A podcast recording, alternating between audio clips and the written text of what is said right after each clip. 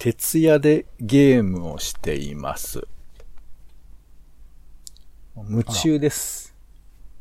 もう、徹夜で右腕が取れるぐらいずっとゲームやってます。なんか、良くない気がするんですけど、大丈夫ですか？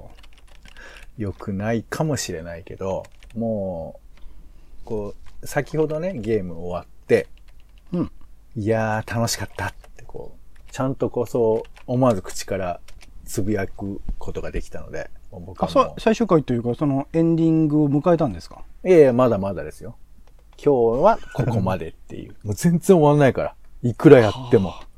なんだろう、どんなゲームなんだろうなあの、多分別にやらないと思うんで、あのはショベルナイトっていう、スイッチで。ショベルナイト？えーす僕は Wii U でやってるんですけど、い。うんうん。あの、ショベルを武器にしてる、えーキャラクターが戦うゲームで、まあ、見た目はロックマンみたいな感じよ。ロックマンってわかりますかね？こう 2D で横にずっと、まあ、おおむね、えー左に進んでいくみたいな。2D アクション。うんそうそう。で、こう、ショベルなんで、まあ、こう地面に埋まってる宝を、こう、掘り起こすみたいなこともありながら、ショベルを真下に、えーこう、出して、こう、いろんなものを、ななんていうんですかね、こう、ホッピングみたいにさ、とジャンプしたりとかできたりとか、なんかそういう風なえアクションショベ、ショベルでジョンピングしてんの？そういうこともあるよ、ゲームだから。え、これその、なんか一応理由みたいなの説明されてるんですか？その作中においては。面白いかどうかじゃない？マジで？いや、なんかほら、あの、ショベルを下に、えー差し出して、こうなんかこう、ツンツンってやるイメージあるじゃないですか。それ飛び跳ねたりとかああるあるかな？うん、あるあるある。それを多分、こう、ギミックとしては、えー拡張してそういうふうなもの使い方をしてるんだと思うんですけど。そ、そ、そしょ、なんか歩き、歩きにくそうですよね、ショベルね。いや、それだけじゃない。もちろん普通に持ってたりもするんですけど、ああ、そうなんだ、そうなんだ、あるんだ。このゲームのね、説明って別にそれが合理的かどうかをさ、言われてもさ、あの、まあ、一応、そうんの、あらゆる 2D アクションに、あの、まあ、土管工のゲームにしろ、その理由というか、なんでそうなってるのかっていうのを一応説明はされている感じはするじゃないですか。なんでだろうね。なんででもほら、その、本当に見た目は騎士みたいな格好をしてんだけど、角生えたね。だけど、うんうん持ってるのはショベルなんですよ。うーん、だからショベルしか作れない世界なんじゃないですか？こういうこともない。うん。そういうこともなくて。ででもね、その世界観がすごくて、その、うんうんショベルナイト以外のいろんなこう、騎士たちがいっぱいいて、その騎士たちがまあ活躍して、こう、ライバル的に戦ったりするんですけど、うんまあ本当にロックマンの敵ボスみたいな感じなんだけど、このゲームがなんかすごいのは、まあ、インディーズゲームの一応くくりになってて、あの、うんうん 2D も本当にちょっとスーパーファミコンぐらいな懐かしい見た目ではあるんですが、うん、うん。なんかね、その、キャラクターたちが主役を入れ替わったりするんですよ。え？メインはそのショベルナイトっていう、まあ、青色のキャラクターなんだけど、うん敵となっているキングナイトみたいなやつが主役になる回とかがあるわけ。へえ、ワリオみたいな感じですかね。そうだね。そのスピンオフが一つのソフトの、えー追加コンテンツとしていくつか出されてて、へもうだから4人ぐらい持ち回りで、あの主役、別な主役で、もうほぼ新ゲームみたいなのが新しい追加コンテンツになってて。それは何だろう。その敵の気持ちも知らないとね、みたいなこと？ラストオブアスみたいな話？まあそういうストーリー的なこともあるし、えっ、と、敵のアクションをそのまま主役として活かしたらどうなるかみたいな感じで、だから同じス,、えーステージ構成だったりするんだけれど、キャラクターが違うことでアクションが変わってきて、あ、こんな風な操作もできるんだ。もう俺楽しいから、危機として喋るけど、別にこれ共感を求めてませんが、もうとにかくね、面白くて、もうずっと、もう死んではやって、死んではやって、本当に、もう中学生のやつでしょ。あの、死んでずっと、もう一回、もう機械、だから、いその時の顔を見たら、全然楽しそうには見えないと思うんですけど、っていうのをやってたんですけど、なんか、最近俺思ったんだけど、やっぱね、リアルな、あの、何なんかこう、顔の筋肉とかが、あの、う表現できるようなプレイステーション5みたいなやつは、俺はちょっともうめんどくさくてできないんだなと思って。いやでもなんか僕気持ちわかる。いろいろ試すんですけど、複雑そうなゲームとか。結局、任天堂の方がいいっすね。でもでも、さらにポンさんはその、そそれよりなんか俯瞰してる感じしますけど、そうインディーゲームって。まあうん任天堂がいいって、まあ俺は個人的には思ってるけど、うんあの、だからまあ本当に超リアル系な方に進んでいくのと、インディーゲームっていうふうにちょっと分かれているのかななんて思うんですが、うんなんかやっぱこっちとら時間がないからさ、そこう、うね。まあでも徹夜してるんだけどね。うん、いやだからその代わりの代償は激しいよ、もう。仕事も滅で徹夜しなきゃいけないから、大変なんだけど、その、なんか、表情筋が動くとかさ、肘と膝がぶつかった時に、なんでやってんのお前っていう、そのカムロ調の表現とかさ、そういうのがもうめんどくさくなっちゃって、もうとにかくゲームの革新だけやりたいわけ。龍、龍が如くの話。だからもういろんな要素も全部ず簡単にしても本当に四角と丸だけの争いみたいな、そういうのが一番いいって今頭の中で思ってて、まあ想像力をね、働かせてね。想像力っていうかもうね、あの、要は何っていうゲーム。だから01が一番いいのかな、本当は。01のカードを出し合う。カードもいらないかな。もうとにかく、なんかシンプルにしたいっていうのと、なんかこう、駆け引きが頭の中でわけがわかんなくなって、もうで、こう、今やってるそのショベルナイトのキング、えー、キングナイトが活躍する、キングオブカードってややつかな。もういよいよゲームの中なのにカードゲーム始まってるんですよ。これが楽しくて、もうもはやアクションでも何でもないっていうね、カードを出し合うっていうゲームをコンピューター相手にやってて一番それが今楽しいっていうね、いや感じになーって。幸せですよ。それは幸せですよ。そういうのがいい幸せだよ。ね。うん。これね、油断すると、あの、絶望に入るんで、幸せだってことにしておきたいなと、えー思っておりますけれども、皆さんはいかがお過ごしでしょうか。いいじゃない、ゲーム。さあ、ということで、えー、友達職場夫婦のちょっとした雑談から仕事のヒント、ツイッターのネタの種など、えー直接役には立たないけれど、あなたの記憶の扉を押すことができるといいなということで、種ラジは世の中のいろんな種を探すポッドキャストです。はいはい。はい。お相手はカルチャー中毒者オレンジさんとどうもどうも。お天気散歩人のポンです。よろしくお願いいたします。はい、しゃっしゃーす。さあ、それでは週の始まり、おしゃべりの練習場種枕でございます。はい。では今週のトピックスをバッといきましょう。まずは東京おもちゃショーが今年は、えー開催できなかったけど、日本おもちゃ大賞は決まったよという話題ですね。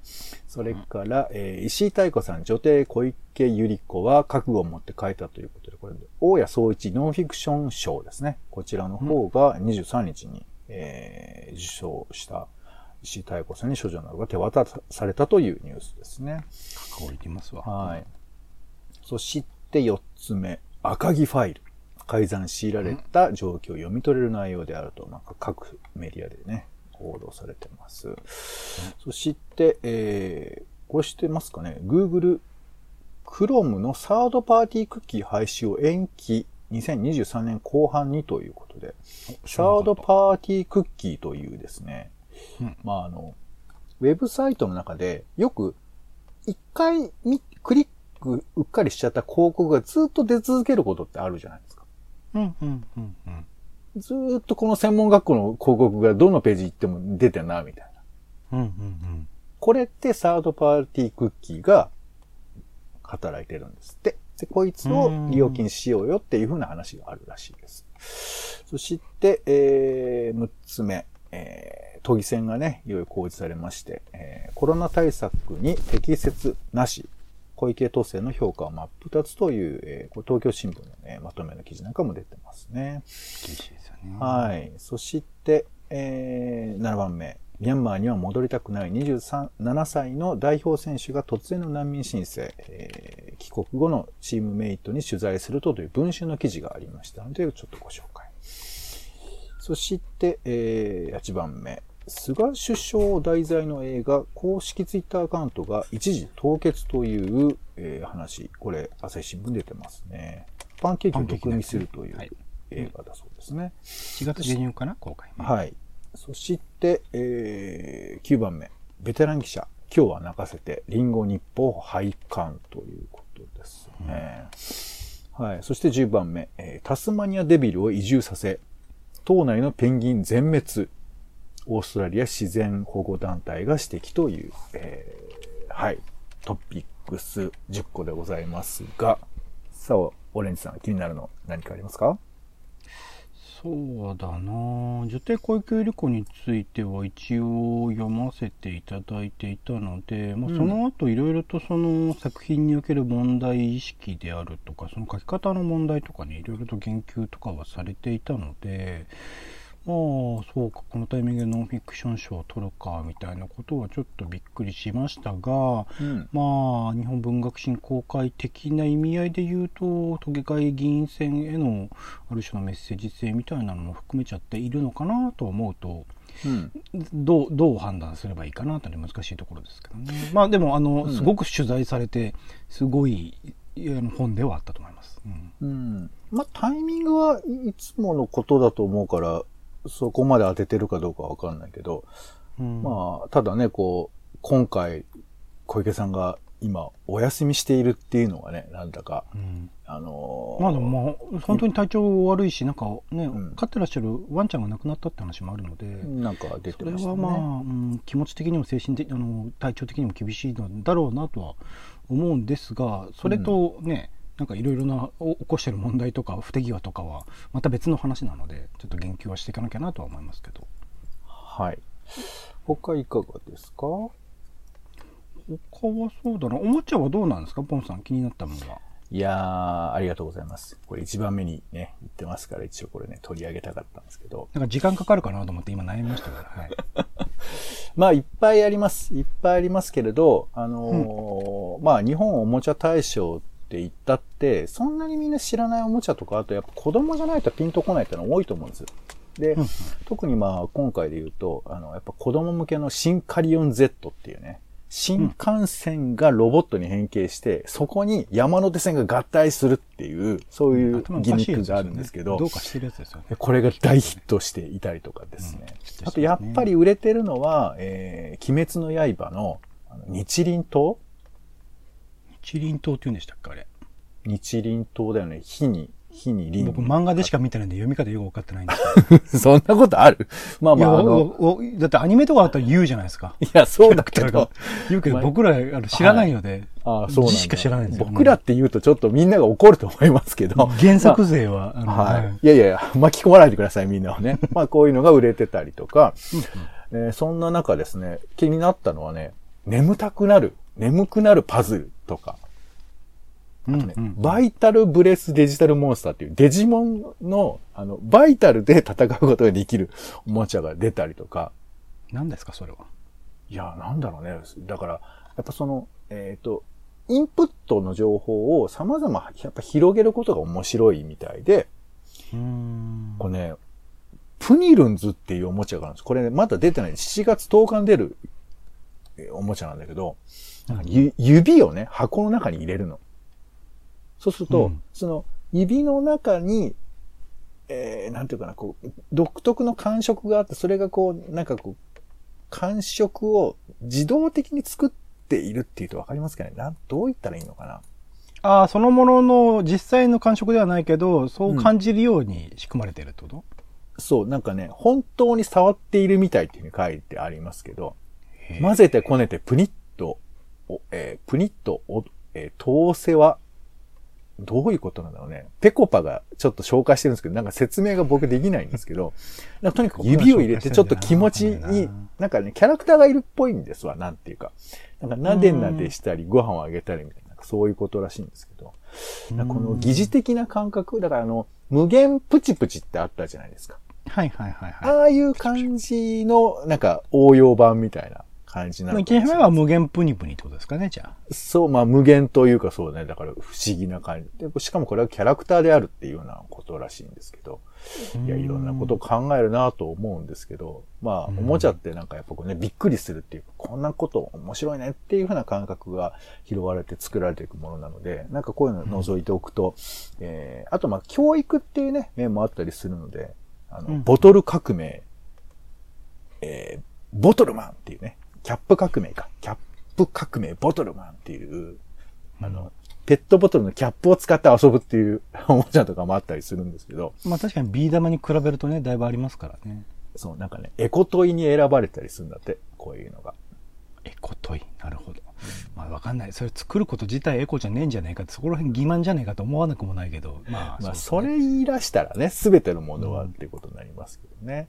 まあ、ちょっとあの、おもちゃ売り場にね、覗いてみていただけると、こういうことがわかるかなと思いますね。はい。えーと、それから、まあ、えー都議選の件はまた別でご紹介したいなと思ってるんですけど、なんかあのー前にさ、スペイン風邪ってワクチンあったんですかみたいな話が話題であったと思うんですけど、なんかね、ヤフーのこうある記事を見ましたら、うんえースペイン風邪は日本人の総人口の当時ね、4割がかかったんだけど、ワクチンなしで3年間で収束したっていう記事が出てて、集団免疫か。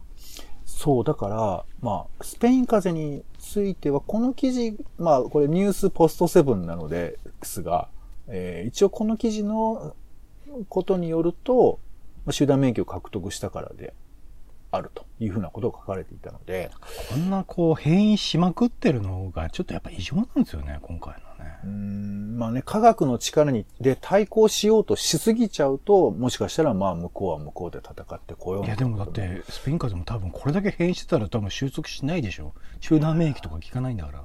そうね。まあ、スペイン風邪の方が致死率はね、高いなんていうふうな話もありますから、まあ、どっちがどうってなかなか言いづらいところ当時の医療状況もあるからな。どうなんでしょうね。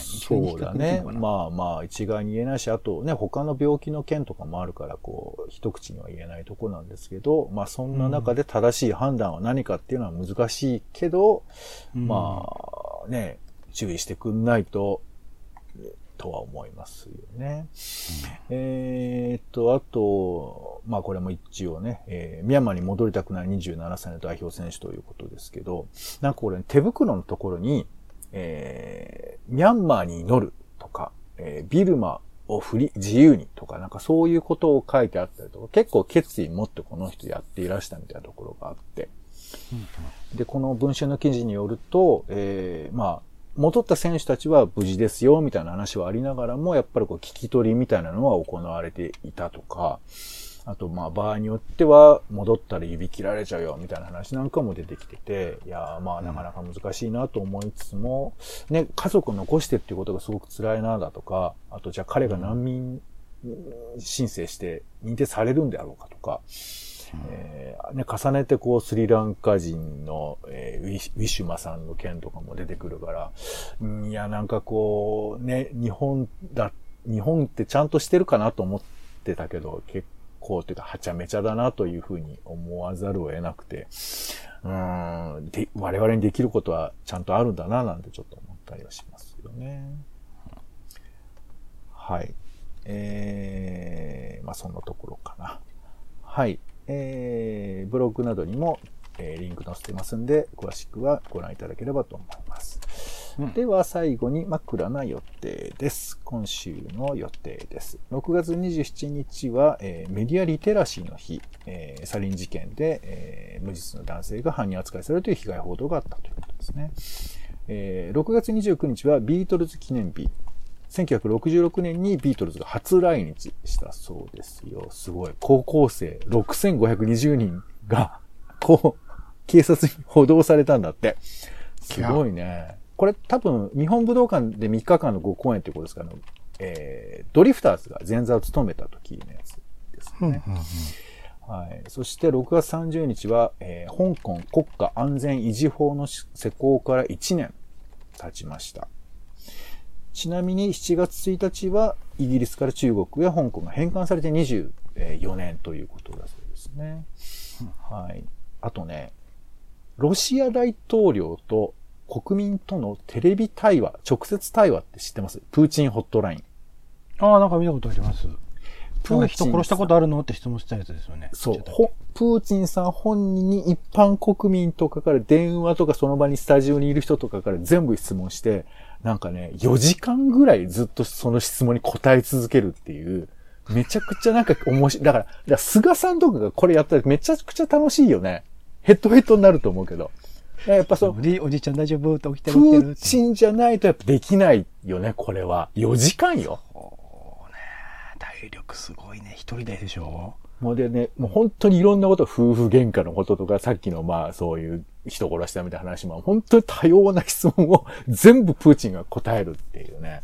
いや、これは見事ってか、まあ面白いよね。ちょっとこ怖い話も聞きますけど、この試みだけは、なんかやっても、み、ぜひ見たいよね。身内でもね。日本の身内でも。そうね。できる人が思い浮かばないけど、すごいですね、それ。そうそう、ちょっとね、気になりますよね。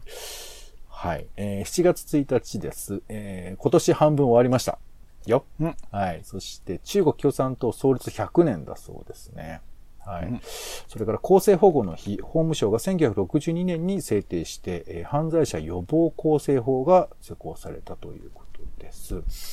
あと、同様の日です。えーお姉さんご記憶ありますでしょうか？日本初の児童文芸誌赤い鳥が創刊された日ですよ。ああ、展示会見に来ましたね。はいあの1984子供年にね。はい。えー、誰だっけ？えー柳沢慎吾が映画では役を務めてたんだよな。名前忘れちゃったな。はい。そうそういう者がいましたね。はい。はい。そして、ウォークマン、1979年に発売されたそうですよ。うーん。ウォークマン。ウォーク、ウォークマン的なのは、でも、あれだよね、iPod だよね、多分ね。オレンジさんの世代だと。僕はソニー製のやつでしたね。MPC プレイヤーっていう。はい。あ、ソニーのは MP3 いプレイヤーってことですよね。はい。それこそもっと前だと、えっ、と、MD ウォークマンとか持ってましたね。あ、そうなんだ。はいえー MD な CD ウォークマンも一応持ってましたよ、一時期。ああ、そうなんだ。やっぱ音楽聴く人はそういうの持ってますよね。うん。はい。ちなみに赤い鳥を作ったのは、えー鈴木三重吉ですね。はい。うん。そうだそうだ、見えちゃう。はい。えー7月1日、あ、7月2日ですね。えー紙ナプキンの日だそうです。7月3日土曜日はベラルーシの独立記念日。えー7月4日日曜日は東京都議選の開票日。それからアメリカの、えー独立記念日でもありますね。はい。では、オレンジさん、今週使いたい枕をお願いします。プニルンズで。プニルン、プニプニルンズ。はいはい。ちょっとどういうところで使う感じになりますかね？なんか、必要、今欲しいよねって。プニ、プニりたいよねって。こんなのあるの知ってるって。ああ、まあ、シンプルにね、いいですよね。はい。じゃあ、プニルンズ、ぜひお話使っていただきたいと思います。はい。皆さんもね、えー童心に変えられ、変えれるようなね、そんな、えー道具を使っていただければと思います。テレビゲームはただし危険だと思いますけどね。はい。ということで、種ラジの種枕でした。お相手は、えー、こんだけゲーム徹夜したので、今日は仕事で徹夜をしたいと思います。ポンと。オレンジでした。種ラジ、また。